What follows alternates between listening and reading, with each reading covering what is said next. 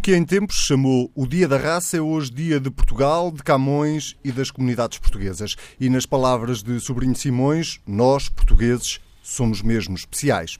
Palavra de um dos maiores especialistas mundiais em genética. E se ele o diz, para a história deste 10 de junho, ficará seguramente o discurso do Presidente e não, não é do Presidente da República que falou pouco e acrescentou ainda menos. Mas antes do discurso do presidente da Organização das Comemorações, que num estilo bem disposto e inteligente marcou claramente este Dia de Portugal. Com a mesma energia, mas sem receber qualquer renda, vamos ainda falar sobre o setor energético em Portugal e sobre a vontade ou não dos políticos em acabar com os COMEC. Como é que disse? É isso mesmo. Os COMECs, vulgarmente designados como rendas pagas pelo Estado, ou por nós todos, a EDP, estão na mira da justiça e na mira dos partidos políticos. Na mira dos sindicatos estão algumas greves, pelas quais ainda passaremos, se tivermos tempo. Pedro Marcos Lopes, a partir da Invicta, e Pedro Adão e Silva, aqui comigo em Lisboa, para descascar tudo isto. Bloco Central, em direto, sejam bem-vindos. Vamos começar pelos discursos do 10 de junho. Uh, vou começar pelo Pedro Adão e Silva para perguntar se uh, retiveste alguma coisa do discurso do Presidente da República. Olá, bom dia. Não, não, não, retive grande coisa, aliás, foi um discurso curto e talvez isso seja uh, o dado mais curioso, porque é que o Presidente Marcelo Rebelo de Sousa optou por fazer quase um não uh, discurso. Porque, uh, se calhar a voz não dava para mais, Pedro. Pois, talvez, se também, se, também não tem isso, também não tem isso.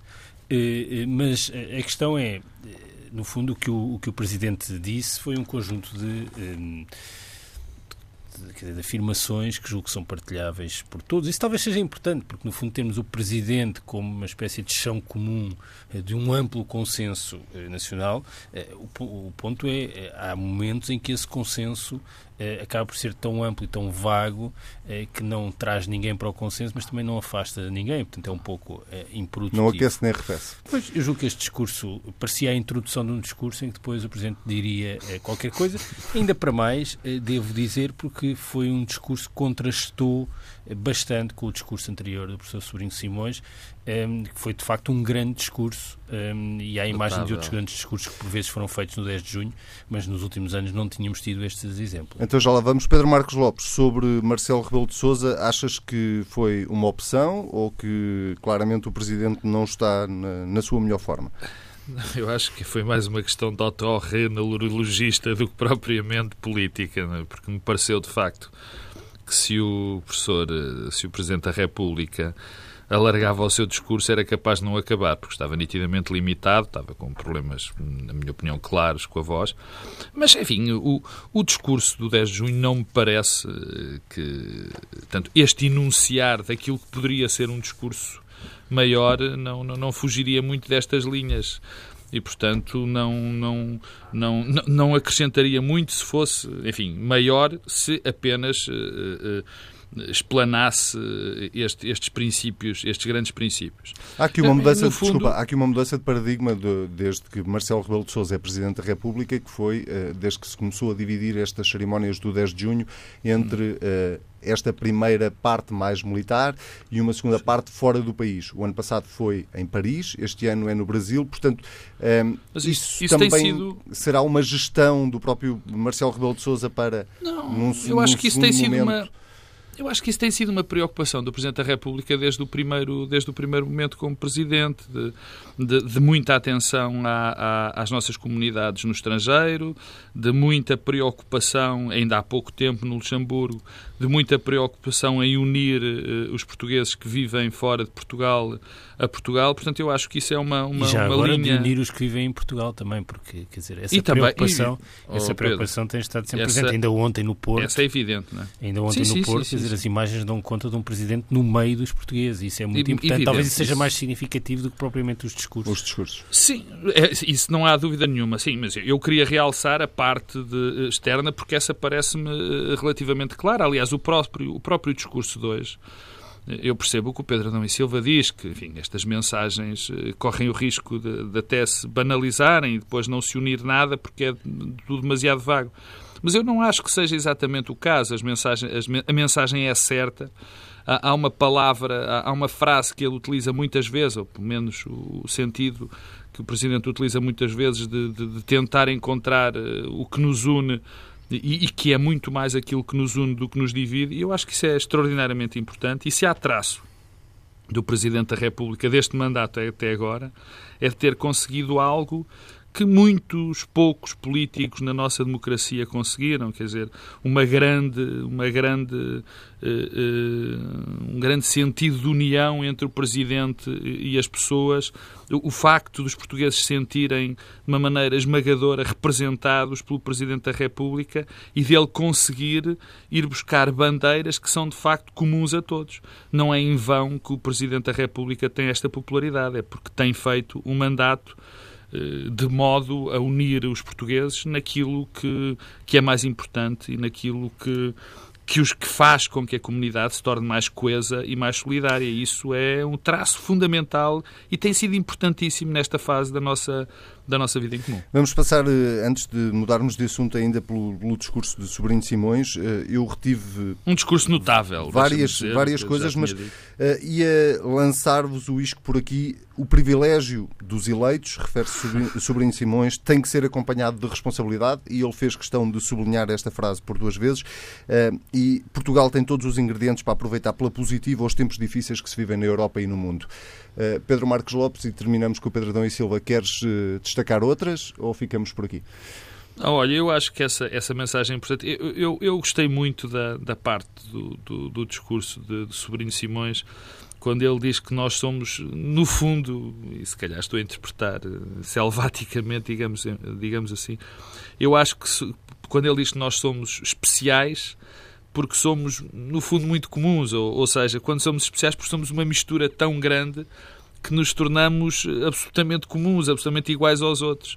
E, e, e é uma mensagem para mim verdadeiramente extraordinária, porque isso é, é, é, é no fundo sublimar a a, a, a, vulgaridade, digamos assim, a excepcionalidade da, da pessoa comum.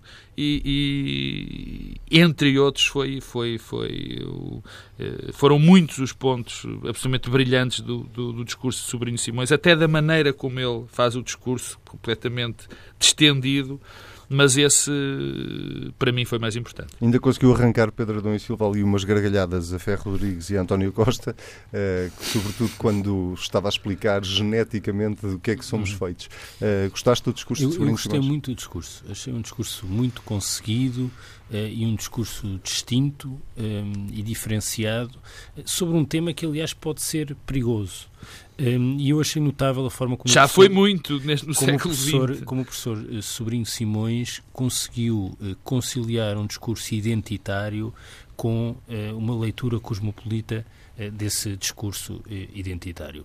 Eh, essa combinação de identidade, de defesa da nossa identidade, de sublinhar os traços especiais, distintivos da nossa identidade e, ao mesmo tempo, a partir daí, construir um discurso sobre a abertura, sobre o progresso também. Ele, aliás, termina o discurso a falar da centralidade do trabalho, da importância das instituições inclusivas e da importância de reforçar as instituições que temos, as Forças Armadas e a Igreja.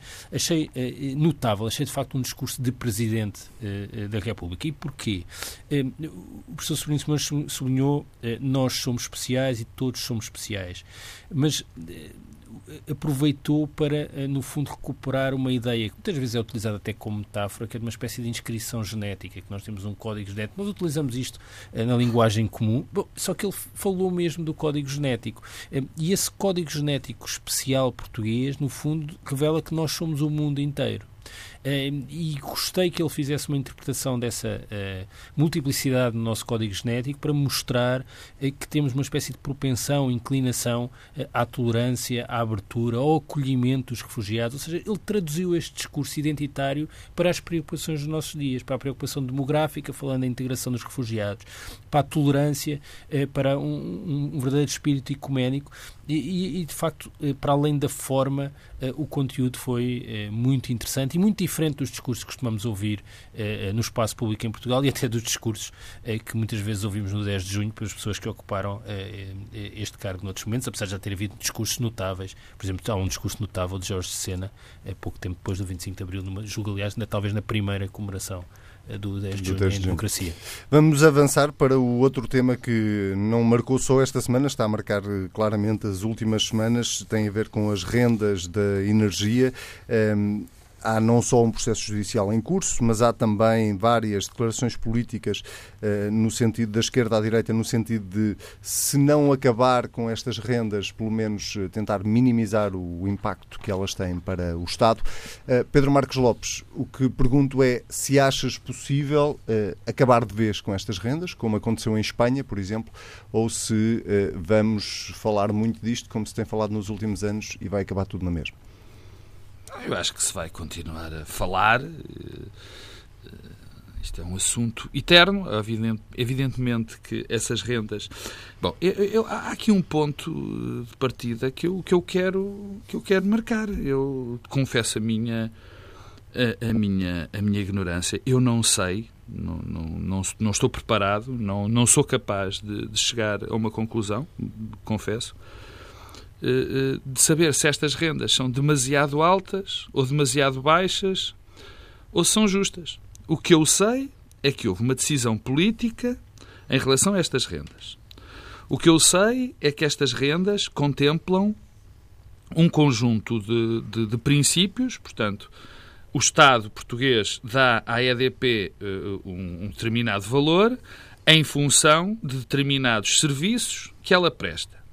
Eh, investimentos, compensações. Isso foi algo que foi, eh, enfim, definido politicamente pela entidade. Os preços, caso as pessoas não saibam, são definidos pela entidade reguladora, mas houve aqui um contrato entre a EDP e o Estado.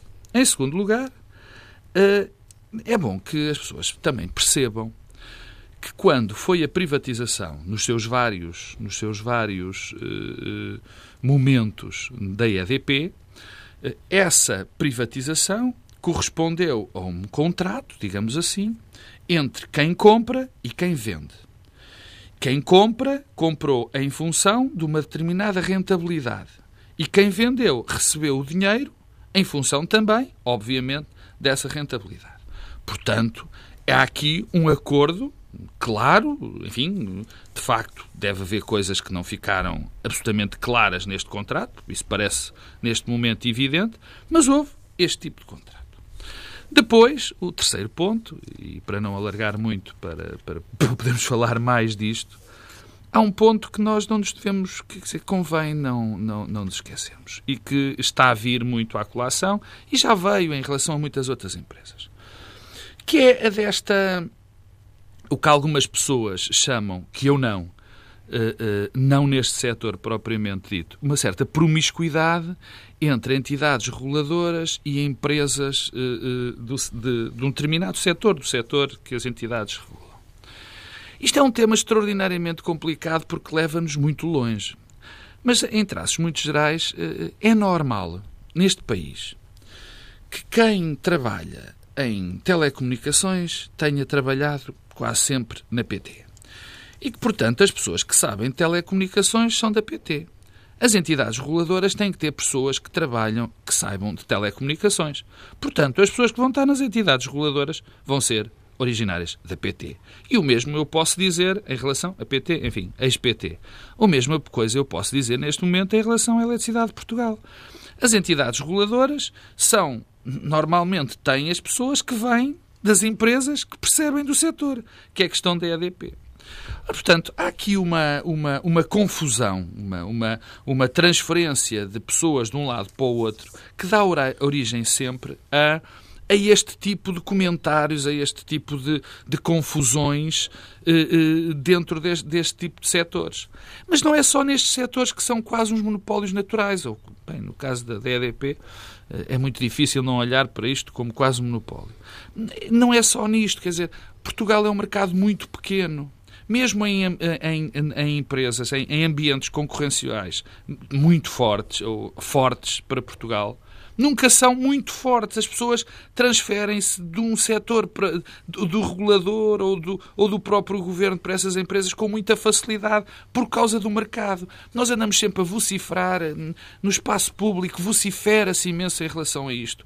E, e, parece que não se conhece o tamanho de, de, Portugal. Portanto, é normal estas questões depois deste eh, fez um preço porque já tinha trabalhado aparecerem. Quarto lugar, e para, terminar, terminar, mesmo, tem a ver com um, um costume, enfim, algo que vai acontecendo, que há aqui também uh, alguns, alguns pontos que me, que me, enfim, que me deixam um bocadinho preocupado, que é, no fundo, com, continuo, também aqui há um problema da judicialização da política.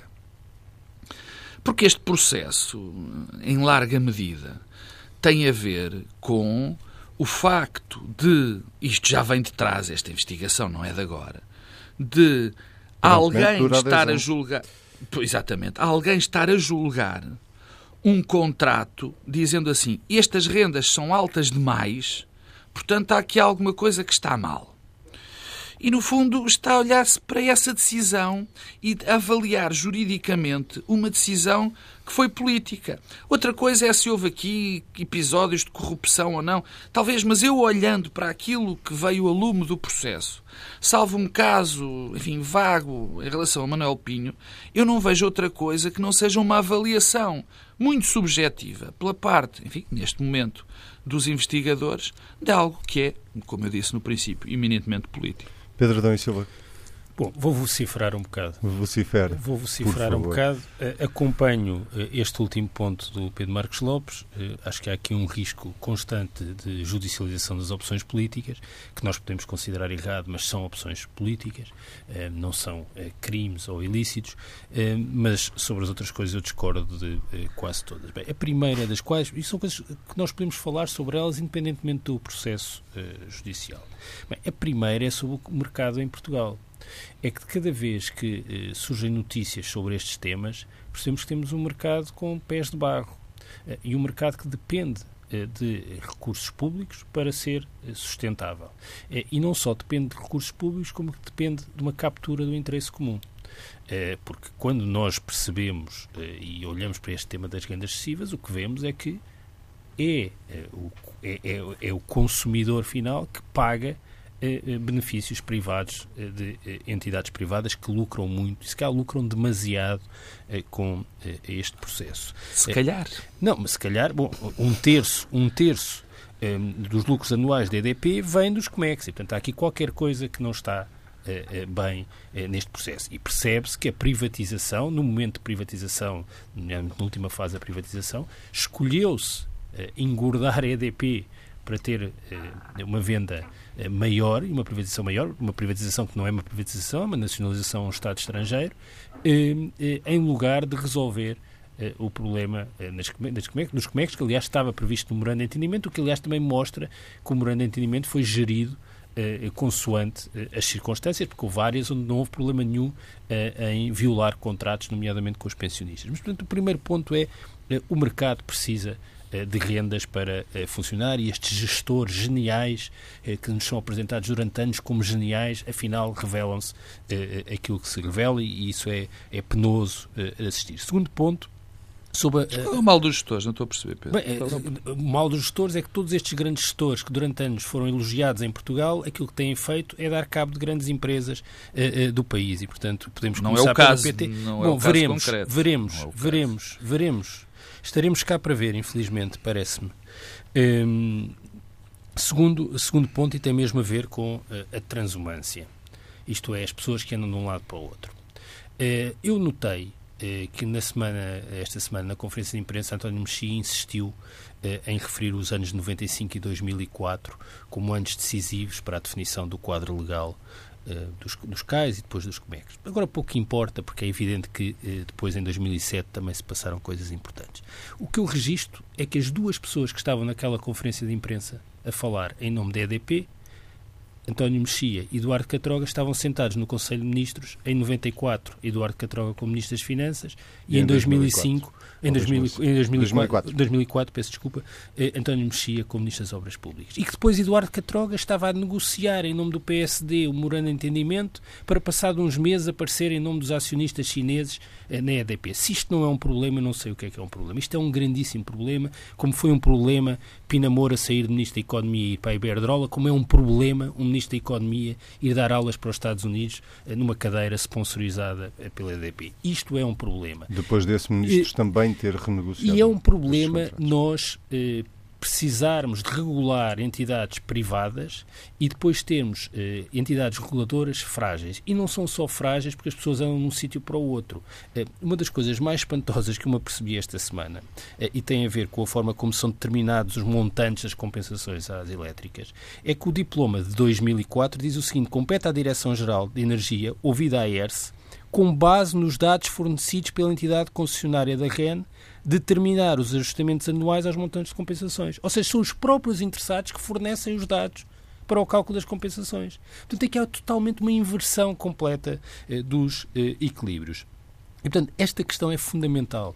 Nós não podemos, ao mesmo tempo, querer privatizar e não ter capacidade do Estado regular eh, as entidades privadas. E a verdade é que ou porque as leis assim o determinam, ou porque temos uma fragilidade constante eh, do Estado, dos responsáveis na administração pública, seja por via salarial, seja por discurso contra o Estado, nós não podemos querer ter proteção do interesse comum e do bem comum e fragilidade do Estado. Isto vai para além eh, das pessoas que andam de um lado para o outro. Tem mesmo a ver com eh, Exatamente, porque não há pessoas, é preciso pagar mais uh, e ter uh, entidades e administração pública capaz de regular. Finalmente, o quarto Quem ponto. são essas pessoas? Em que mercados é que tu as vais buscar, Pedro? Mas eu, mas eu, estou exatamente a dizer que não é nos mercados que eu buscar. Eu gostava era que não fosse a entidade concessionária da REN a dar os dados para fazer os cálculos das compensações. Isso é um ponto não, e esse ponto é fundamental, contigo. mas também não, não, gosto, mas... não gosto de ter ex-ministros que estiveram no Conselho de Ministros a definir o enquadramento legal e que depois passam para as entidades. Isso é outro Sinceramente, limite. não gosto de ver Eduardo Catroga Esse... a negociar em nome nome do, do, PSD um grande entendimento e passado uns meses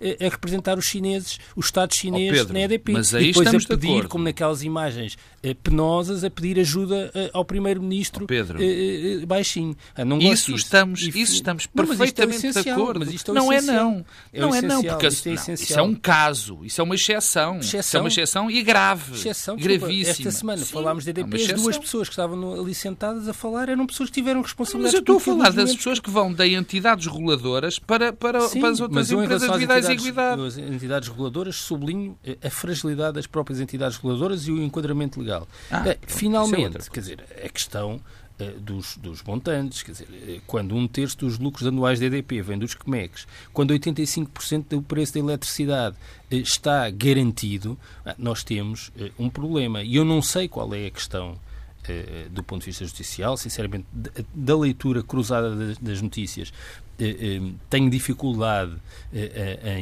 em, perceber exatamente, mas parece-me que o ponto está exatamente na forma como são calculados os montantes para as compensações. E isso tem uma opacidade e até uma tecnicidade que, de facto, nos desprotege a todos. Mas politicamente, tu achas possível, há pouco davas o exemplo do não é possível quebrar contratos nestes casos, mas foi possível quebrar contratos noutros casos. Uhum. Tu achas politicamente possível que uh, o governo atual possa acabar com este tipo de contratos Bem, relação, unilateralmente? Repare, isso seria eh, uma falha grave em relação a, a quem comprou a EDP eh, e da privatização. Agora, eh, há um outro lado. Se demonstrar que, de facto, houve, por exemplo, falsificação nos valores comunicados, é possível reaver este dinheiro. E por isso é que eu há pouco dizia, e aliás, hoje o Expresso dá conta disso, de a EDP eventualmente 500 milhões. milhões. É por isso que eu dizia, estes gestores, se acontecer à EDP isto, de ter de eh, eh, repor 500 milhões de euros, estes gestores, fica mais uma vez provado que, de facto, há, há, uma dificuldade, que eu diria quase estrutural, nestes grandes gestores portugueses, em gerir as empresas em regras de mercado sérias, reguladas, porque depois há sempre problemas.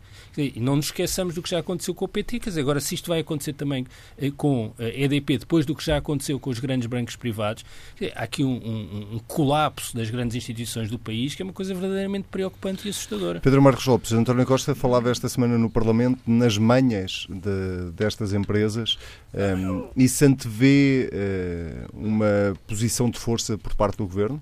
Eu não sei que posição de força, mas deixa-me deixa deixa eh, tocar eh, nos pontos uh, enfim, que eu já tomei, mas já toquei, mas para aclarar e, e, e para discordar, obviamente, com, com, o Pedro em alguns pontos.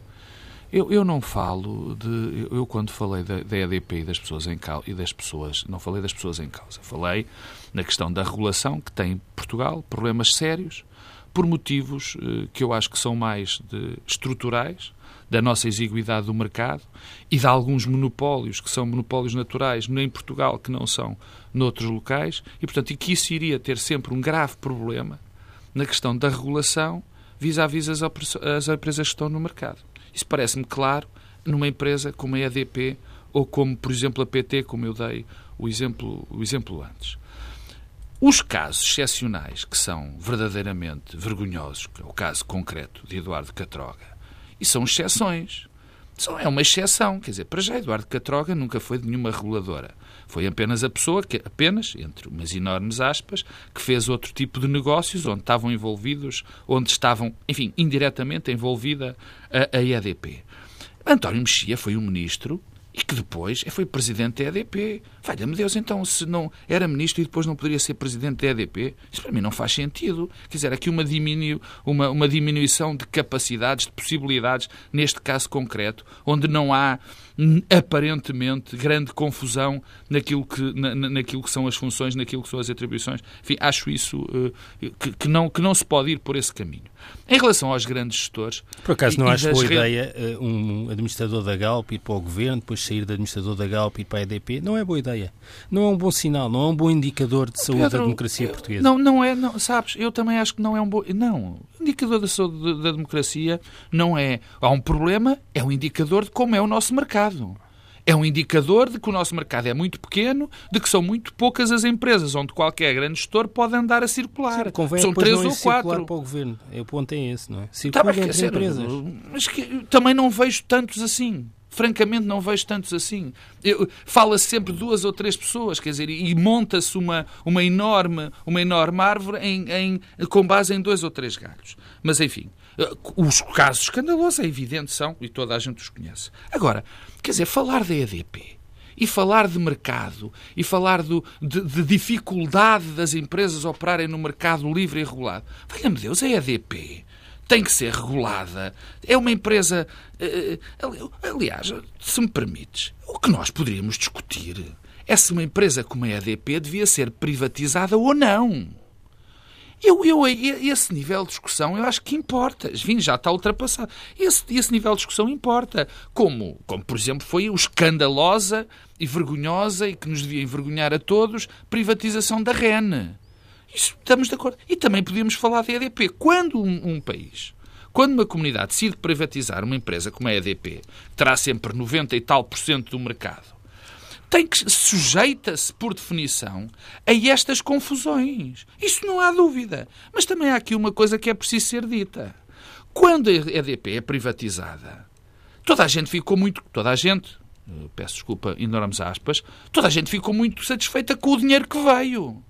Não houve nenhum grande dos grandes partidos que estivesse incomodado. É que, mas quando vem o dinheiro, também há compensações em relação ao dinheiro que se ganha, em que, que entra. E, portanto, agora é bom que, se há um problema de crime, se há um problema, se se provar que houve corrupção na feitura destes preços, bom, muito bem, que sejam as pessoas condenadas, que se crucifica António Mexia, não, mas eu não que se faça 30 por uma linha. Não, não, Pedro, desculpa, que eu, eu ainda não vi, peço desculpa, os 500, há 500 milhões a mais. Eh, fazia, só via a, a manchete, peço desculpa. Quer dizer, eu gostava de saber como é que se chega a isso. Há 500 milhões a mais, devia-se pagar 500 milhões a, a, a, menos. Mas quais são os critérios para dizer que são 500 milhões a menos? Não foi uma decisão política, valha-me Deus. E agora vamos voltar atrás com a decisão. Talvez, pronto, se, houver, se se provar que houve, que as pessoas estavam todas concomunadas para fazer uma vigarice, muito bem. Mas se não foi, foi uma decisão, quer dizer, Mas não, por muito que nos custe. Independentemente de, de do Estado ter pago ou não indevidamente algum montante. Uh, Deixa-me voltar Mas o que é que é indevidamente? Desculpa lá, o que, é, o que é que quer dizer com indevidamente? Um erro de cálculo. Corrupção? Não, não, não, não. não. Erro de cálculo? Uh, erro, sim, aquilo é uma fórmula então, mas matemática. Isso não é indevidamente. Aquilo isso é uma não é fórmula... indevidamente. É uma... Não. Isso, é, isso não é indevidamente, é porque alguém se enganou. Se alguém se enganou, vem o dinheiro para trás. Pronto. Mas isso é um erro. Indevidamente é Independentemente é porque... disso, a questão política, António Costa deve renegociar estes contratos, tentar renegociá-los, deve acabar com eles. O que é que deve fazer? todos os governantes devem tentar obter as melhores condições para a sua comunidade. Se o António Costa conseguir renegociar algo que depois não tenha consequências graves no futuro, em indemnizações e tudo mais, como aconteceu, por exemplo, com alguns rasgar de contratos do antigo governo, eu acho que o deve tentar. Agora, tem é que ter sempre o cuidado de saber qual que é que é mais importante para a comunidade. O que é que tu entendes aqui... das palavras de António Costa quando ele fala das manhas destas empresas? Acho que é fogo de artifício. Pedro Adão e Silva. Não faço concordas? ideia também, não faço ideia o que é que o Primeiro-Ministro queria dizer. Acho que a margem para renegociar é curtíssima, porque claro. quer dizer, estes contratos são contratos leoninos e estão ultra protegidos e, portanto, acabaremos num tribunal em Londres eh, a perder eh, ações e, portanto, acho que isto é essencialmente, mais uma vez, uma oportunidade para alguma aprendizagem sobre o passado, sobre o deslumbramento com estes gestores de topo portugueses, com o deslumbramento político e dos governos com algumas soluções miríficas. Quer dizer, a única coisa é que não se repita. Eh, e, que, e, que, olha, e que os governos eh, percam o deslumbramento uh, com as grandes empresas, porque normalmente dá mau resultado e acabamos todos a pagar. Impressiona-te que da esquerda à direita todos os partidos tenham concordado de alguma forma que é preciso ou acabar ou pelo menos renegociar estes fico contente contratos. fico contente não me impressiona muito porque provavelmente revela uma consciência de que o interesse comum está capturado Uh, e quando está capturado, está mesmo capturado. Significa que a margem de manobra para reganhar o controle sobre o interesse comum é, é, é, é reduzida. Uh, e, portanto, eu na altura preocupou-me muito não apenas a privatização, mas uma privatização como esta que ocorreu uh, em relação ao Estado chinês. Imaginemos agora que Portugal quer reaver mesmo 500 milhões porque houve uma manha qualquer. Portugal vai iniciar uma batalha com a China com o Estado chinês, com as repercussões que isso tem noutras dimensões, no sistema financeiro português. Esta ideia de eh, alegria eh, com que se alienou eh, interesses estratégicos portugueses eh, ao Estado chinês é uma coisa que não me deixa nada, nada confortável. Oh, Anselmo, deixa-me dizer que, obviamente, e na altura quando isso passou, eh, eu partilho a 100% o que o Pedro Adão e Silva disse em relação. Eu falei, não foi só em relação a, à China, como para outros países. Quer dizer, não houve, não houve processos de privatização, houve processos de nacionalização, onde se correm imensos riscos, imensos riscos. Aliás, um problema, este problema da EDP, eh, é um, pode se tornar um problema de política externa com uma facilidade incrível. E mais, por exemplo, na questão da REN, nós alijamos um ativo, um ativo para um país que, cujo, quer dizer, obviamente que se rege pelos interesses políticos, e se for do interesse político da China a pagar a rede elétrica nacional, a China não hesitará em fazê-lo, como noutros, como, como noutros, como, como, no, como, como noutras empresas e outros Estados que evidentemente mandam em empresas estratégicas nacionais. Aí estamos absolutamente de acordo. Muito bem, temos uh, nove minutos para falar de um último tema que ainda por cima é recorrente, já falámos aqui dele a semana passada, tem a ver com as greves que estão aí na calha uh, em vários eh, setores, uh, na educação, os professores, na justiça também, os juízes. Eu ia começar, se calhar, pelo, por um artigo esta semana no Jornal Público Pedro Adão e Silva, uh, em que um reputado constitucionalista dizia que os juízes não podem, uh, não podem fazer greve. Um, ehm, Pode-se colocar a questão nestes termos? Uh, ou isto também é fogo de artifício neste momento para reivindicar, como falámos a semana passada, para reivindicar mais ao Governo numa altura que se está a preparar o Orçamento do Estado? Sim. Eu sou muito sincero, não li o artigo do professor Jorge Miranda, mas suspeito que acompanho. Não li, mas concordo. é... podes, olha, garanto que podes concordar. É, mas, mas, independentemente disso, eh, nós já aqui falámos disso e, e parece-me que a explicação para este surto reivindicativo é, de certa forma paradoxal, porque radica mais no sucesso e em alguma folga orçamental que resulta do bom uh, comportamento da economia do que propriamente uma repressão uh, de direitos dos vários setores. Eu não vejo isso como negativo, acho que o que é racional do ponto de vista dos sindicatos, das organizações sindicais, é reivindicar. Um, ehm, quer dizer, julgo que é o mesmo que devem fazer, é aliás para isso também que, que serve, e portanto não tenho nada uma leitura crítica ou negativa disso. agora, a explicação que encontro tem duas vertentes. Uma primeira, naturalmente, de natureza orçamental e económica. pela primeira vez em muito tempo, há alguma margem política no orçamento. Isto não quer dizer que há folga orçamental, são coisas diferentes. Há margem para fazer opções na política orçamental. E, portanto, isso claramente cria aqui uma pressão eh, de sentido contrário, porque da mesma forma que há um ano e meio os constrangimentos diminuíam a capacidade do governo e por arrasto também a capacidade dos partidos, dos sindicatos, das organizações corporativas de reivindicar, eh, agora eh, a maior mal, a margem concede algum espaço para a reivindicação. Mas depois há um outro lado de natureza política, eh, que curiosamente o Primeiro-Ministro na entrevista esta semana tentou contrariar, mas é que eh, há um mês ou há dois foi sugerido que os trabalhos de discussão orçamental Uh, iam acelerados uh, e que essa discussão orçamental era uma discussão em sede parlamentar entre o PS, uh, o Bloco de Esquerda e o PCP. Ora, eu julgo que essa notícia teve o condão de precipitar o processo reivindicativo. De certa forma, as organizações sindicais e corporativas perceberam que eh, a negociação estava a decorrer e Ou estava a decorrer entre partidos. E, portanto, decorrendo entre partidos significa que é, por definição, menos segmentada e menos em torno de interesses particulares. E, portanto, precisaram de se mexer. Eu julgo que é isso que está a acontecer.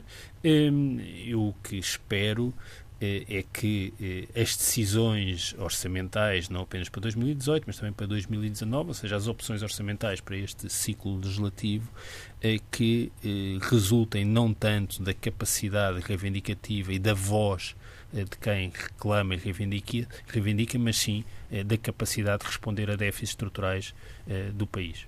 Pedro Marcos Lopes, achas que há aqui, de alguma forma, eu vou usar esta expressão, se não concordares com ela, Estás à vontade. Alguma encenação por não parte dos sindicatos... Não posso fazer a segunda vez, senão depois repetes. Alguma encenação por parte dos sindicatos eh, que durante um ano deram o chamado estado de graça a António Costa e agora parece que lhe querem retirar esse estado de graça? E estou a usar o parece, entre aspas. Não, não acho, não, não, não acho que haja encenação.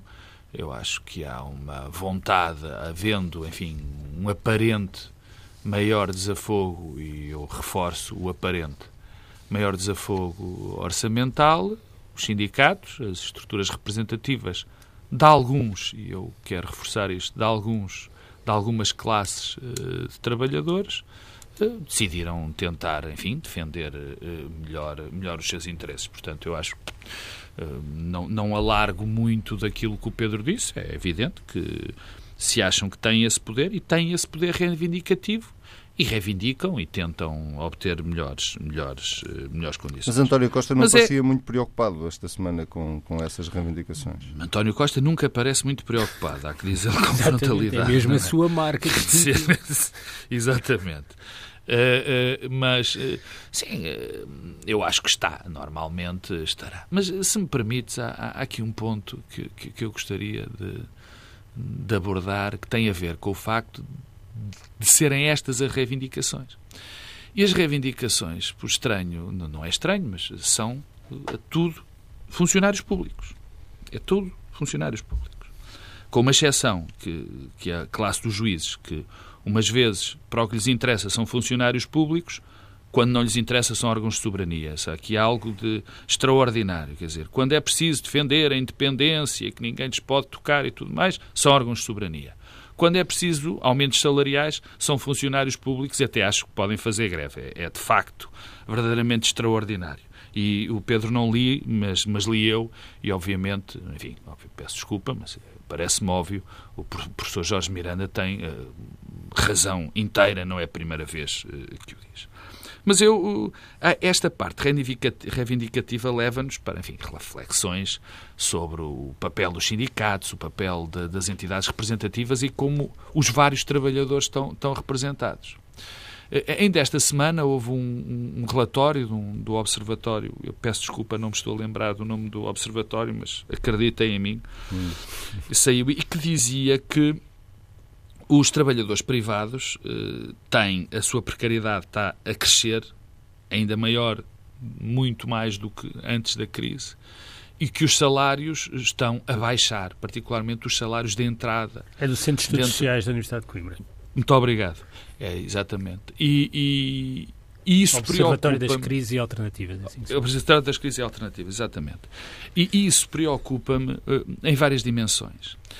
Porque há um problema de defesa de, dos direitos e das reivindicações dos trabalhadores da, do, do setor privado. Uh, e, e dir-me-ão, bom, se esse problema é se, os, se as pessoas que estão no setor público se conseguem organizar melhor e ter sindicatos fortes, bom, parabéns às pessoas dos sindicatos, parabéns às pessoas que estão no setor público. Por outro lado, olha, lamentamos as pessoas do setor privado que não conseguem reivindicar e, e, e obter os seus direitos. Isto, mas isto cria um problema, mas isto cria um problema na nossa comunidade, de facto. Porque eu lembro-me com o antigo governo das coisas mais graves que fez mais graves foi esta divisão artificial entre os funcionários públicos e os funcionários privados, entre os velhos e os novos, entre os pensionistas e os que, estão, e os que estavam a trabalhar. Mas esta, esta, esta clivagem também está a ser, eh, no fundo, agora proporcionada ou motivada pelos próprios sindicatos e as entidades representativas dos trabalhadores do, do setor público.